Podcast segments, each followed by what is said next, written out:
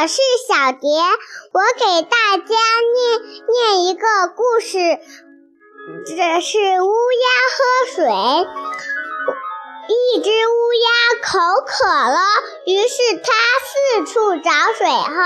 它发现一个瓶子里有半瓶水，可是它的嘴够不到水。